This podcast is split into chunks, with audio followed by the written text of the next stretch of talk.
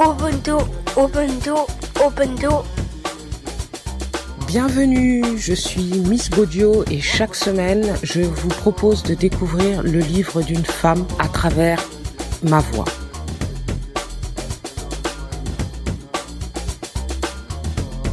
Ubuntu, Ubuntu, Ubuntu, Ubuntu. Likez, commentez et partagez et abonnez-vous. Aujourd'hui, dans Ubuntu, Rosa Parks, Mon histoire, une vie de lutte contre la ségrégation raciale. Édition Libertalia, traduction Julien Bordier.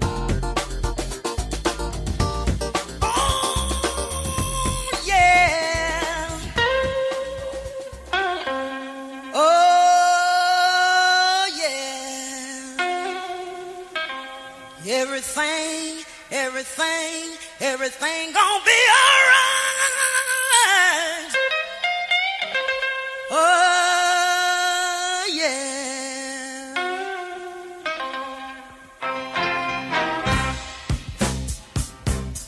Certains enfants blancs prenaient le bus pour aller à l'école, alors qu'il n'y avait pas de ramassage scolaire pour nous autres. Je me souviens que sur le chemin de l'école, il nous arrivait de croiser le bus des enfants blancs, et ceux-ci s'amusaient à nous jeter leurs déchets dessus. Nous en tirions les leçons. Nous nous éloignions de la route à son approche et marchions à travers champs. Nous n'avions alors pas ce que l'on appellera plus tard les droits civiques. Il n'y avait donc aucun moyen de revendiquer quoi que ce soit, ni personne à qui adresser nos revendications. Nous ne faisions que nous adapter, comme nous éloigner de la route à l'approche du bus, et tout simplement survivre au jour le jour. Pine Level était un village trop petit pour que la ségrégation s'y applique comme dans les villes. Il n'y avait pas beaucoup d'habitants, et je ne pourrais pas dire quelles étaient les proportions de population noire et blanche. Nous disposions de peu d'équipements publics, comme des fontaines ou des bus. Je n'ai pas vu étant enfant ces fameuses fontaines d'eau potable où était inscrit colored and white. Il n'y avait pas de centre-ville. Il n'y avait que trois boutiques qui vendaient de tout.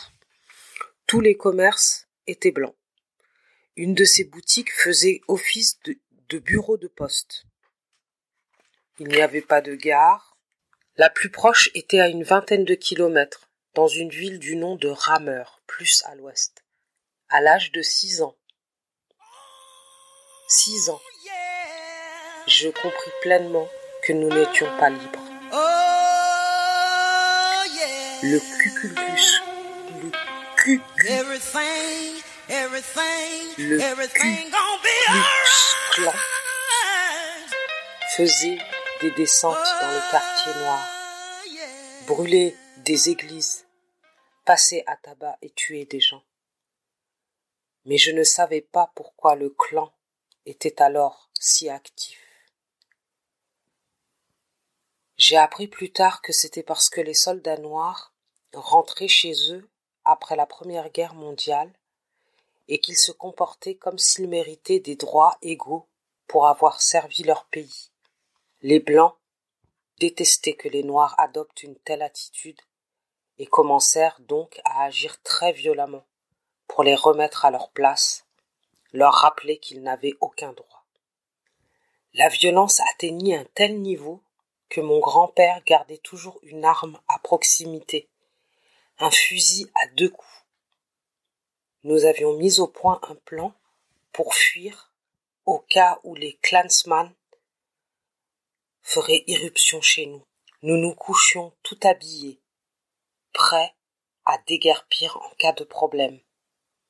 J'ai le souvenir clair de mon grand-père qui disait Je ne sais pas combien de temps je pourrai tenir s'il débarque ici, mais je flingue au moins le premier qui franchit cette porte. Nous vivions au bord de ce qu'on appelait alors la grande route, qui n'était pas pavée tout du long, et les clansmen l'empruntaient. Mon grand-père ne serait jamais allé les provoquer, mais il était déterminé à défendre sa maison. Je me disais que quoi qu'il arrive, je voulais être là pour voir ce qui se passait. Je voulais le voir utiliser ce fusil, et on ne me surprendrait pas dans mon sommeil. La nuit, il se mettait dans son fauteuil à bascule, près du feu, et je m'asseyais par terre, à côté de lui. Son fusil était à portée de main, au cas où. Les clansmen n'essayèrent jamais d'entrer chez nous, et après un certain temps, cette flambée de violence s'atténua. Elle ne s'est pas complètement éteinte pour autant. Nous avions toujours écho de ce genre de brutalité ici et là. J'étais bien jeune, et je n'avais pas lu grand-chose à propos du racisme. Mais j'avais beaucoup écouté ce qui se disait autour de moi. J'entendais souvent des histoires de noirs que l'on retrouvait morts sans savoir ce qui leur était vraiment arrivé. Il n'y avait rien d'autre à faire. Il n'y avait rien d'autre à faire que de ramasser les corps pour les enterrer. Aujourd'hui, je me demande parfois comment nous pouvions vivre dans cet état de peur permanente. Mais c'était la seule vie que je connaissais. Et Pine Level, le seul endroit où j'avais vécu. Sur cette plantation, mes grands-parents étaient les seuls à posséder leur propre terre. Ils avaient neuf hectares. Trois d'entre eux avaient été hérités de mon arrière-grand-père James Percival, qui avait acheté ce terrain avec mon arrière-grand-mère Mary Jane après l'émancipation. Il y avait construit un petit cabanon. Le reste du terrain avait été cédé à leur fille, ma grand-mère Rose, pour y vivre tant qu'elle était en vie. Elle s'était occupée d'une petite fille de la famille Wright, propriétaire du terrain. Quand cette petite fille devint grande, elle épousa un commerçant de Montgomery nommé Moses Hudson.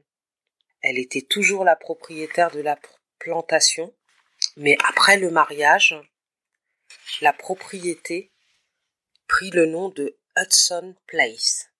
Moses Hudson lui céda alors la terre et la maison où les Wright avaient vécu. C'est la maison dans laquelle nous vivions. Sur notre terrain, nous avions des arbres fruitiers et d'autres donnant des noisettes et des noix de pécan. Nous cultivions un potager, avions des poules et quelques vaches. Nous n'achetions donc pas grand-chose au magasin. Quand il fallait y aller, c'était en général mon grand-père qui s'y rendait. Parfois, mon frère et moi l'accompagnions dans sa charrette. Il avait des œufs à vendre et en échanger contre ce dont la famille avait besoin. Il vendait également des poules et des veaux. Les boutiques de Pine Level disposaient de tout ce dont on pouvait avoir besoin, y compris du tissu. Je n'ai jamais eu d'habits déjà cousus venant de Pine Level. Nous achetions le matériau et ma mère cousait. Le peu d'argent que nous avions provenait du travail de ma mère comme enseignante et du travail des champs que nous faisions sur la terre des autres. Quand nous avions fini de travailler notre propre terre, nous travaillions sur celle de Moses Hudson. Monsieur Sherman Gray était en charge de la main-d'œuvre agricole. Nous ne l'appelions jamais autrement que Monsieur Sherman ou Monsieur Gray, parce que c'était un ancien et que nous le respections. Les gens le surnommaient Top Niger. Il était à moitié blanc. Il avait de nombreux enfants et sa famille vivait à côté de la nôtre. J'ai commencé à travailler très jeune dans les champs. Je ne devais pas avoir plus de six ou sept ans. Comme aux autres enfants, on me donnait un sac et je devais ramasser une livre ou un kilo de coton. Nous jouions à savoir qui en ramasserait le plus. Plus tard, lorsque je suis devenue plus grande et plus forte, j'ai continué à ramasser le coton, mais il m'arrivait aussi de le tailler. Nous le récoltions à l'automne, après qu'il fût arrivé à maturation. Comme ça, il pouvait passer à l'égreneuse, qui séparait la fibre des graines. La taille avait lieu au printemps, quand les plantes étaient encore jeunes. Nous arrachions les mauvaises herbes et éclaircissions les plants pour qu'ils soient plus solides. On nous payait 50 cents par jour pour la taille et un dollar pour 45 kilos de coton ramassé. Je ne sais pas combien j'en ramassais quand j'étais petite, puisque nous mélangions notre récolte avec celle des adultes. Notre famille faisait un tas unique avec tout le coton que nous avions cueilli. Ce n'est qu'à partir de mes dix ou douze ans que ma récolte fut pesée séparément. Ouf, c'était un travail difficile.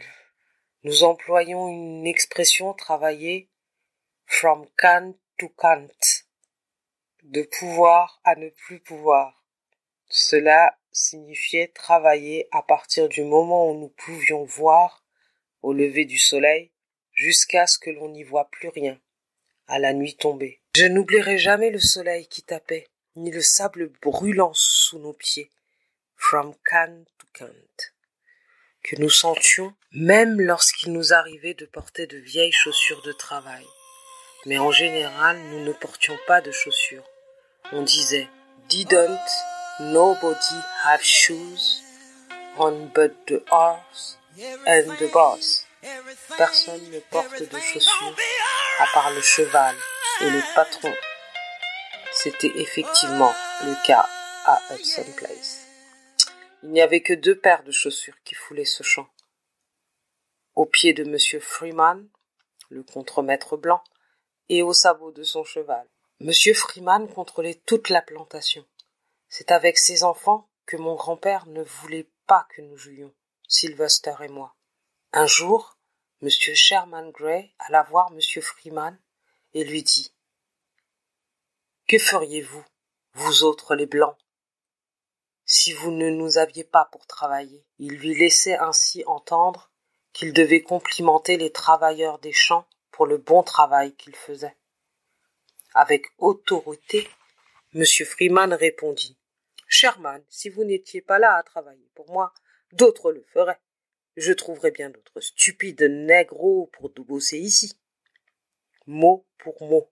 Sherman, si vous n'étiez pas là à travailler pour moi, d'autres le feraient. Je trouverais bien d'autres stupides négros pour bosser ici.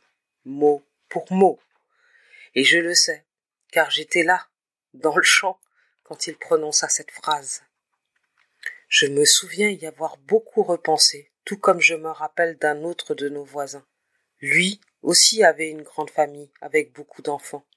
C'était un homme noir. Ses ancêtres n'avaient jamais été métissés, pas une goutte de sang blanc. Il était âgé et s'appelait monsieur Gus Vogn. Sa femme et ses enfants travaillaient dans les champs, mais lui ne faisait rien d'autre que se balader, appuyé sur sa canne. Il ne travaillait pour personne, il déambulait et faisait de grands discours. Monsieur Freeman détestait Monsieur Gus Vogn. Il lui disait Gus, je ne vous aime pas. Ce à quoi celui-ci répondait Il n'y a pas d'amour perdu. Et continuait à se balader. Au début, je ne comprenais pas ce qu'il voulait dire par là. Ce n'est que plus tard que j'ai compris que cette inimitié était réciproque il n'y avait pas d'amour perdu entre eux. Je voyais donc qu'il y avait au moins un homme noir qui refusait de travailler pour M. Freeman. Bien plus tard, lorsque j'entendais des blancs affirmer que c'étaient les noirs à la peau claire qui avaient le courage de se rebeller, je repensais à M. Gus Vogn et à sa peau noire. Tous les blancs de Pine Level ne nous étaient pas hostiles. Je n'ai pas grandi dans le sentiment que l'ensemble de la population blanche nous détestait. Quand j'étais très jeune, par exemple, je me souviens qu'une très vieille femme blanche m'emmenait pêcher avec elle. Elle était très gentille et nous traitait tout à fait normalement. Elle venait souvent rendre visite à mes grands-parents et discuter avec eux pendant de longs moments. Il y avait donc bien quelques blancs qui étaient bons à Pine-Level.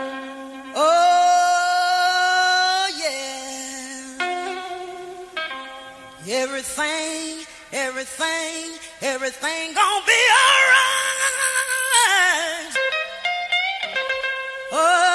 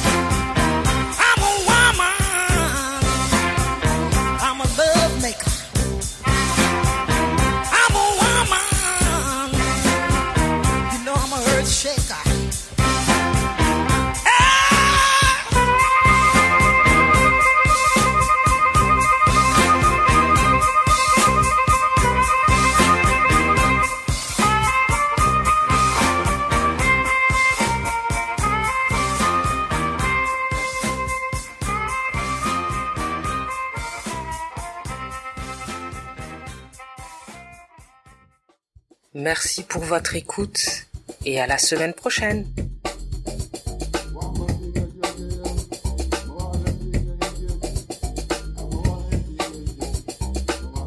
Ubuntu, Ubuntu, Ubuntu, Ubuntu. Likez, commentez et partagez et abonnez-vous.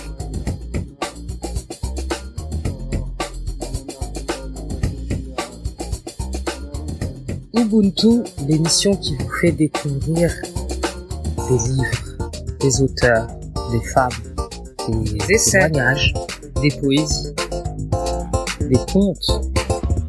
Pourquoi pas votre histoire.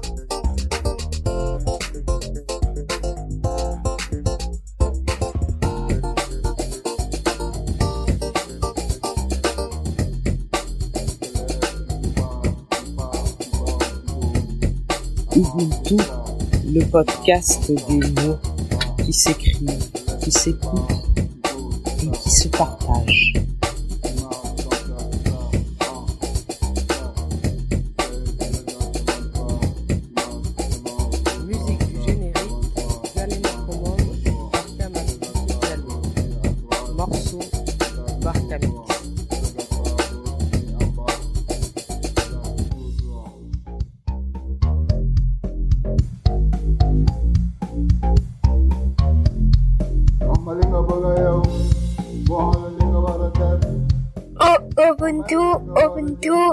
Ubuntu, Ubuntu, O- Ubuntu. Likez et, et commentez et partagez. Ciao le monde Et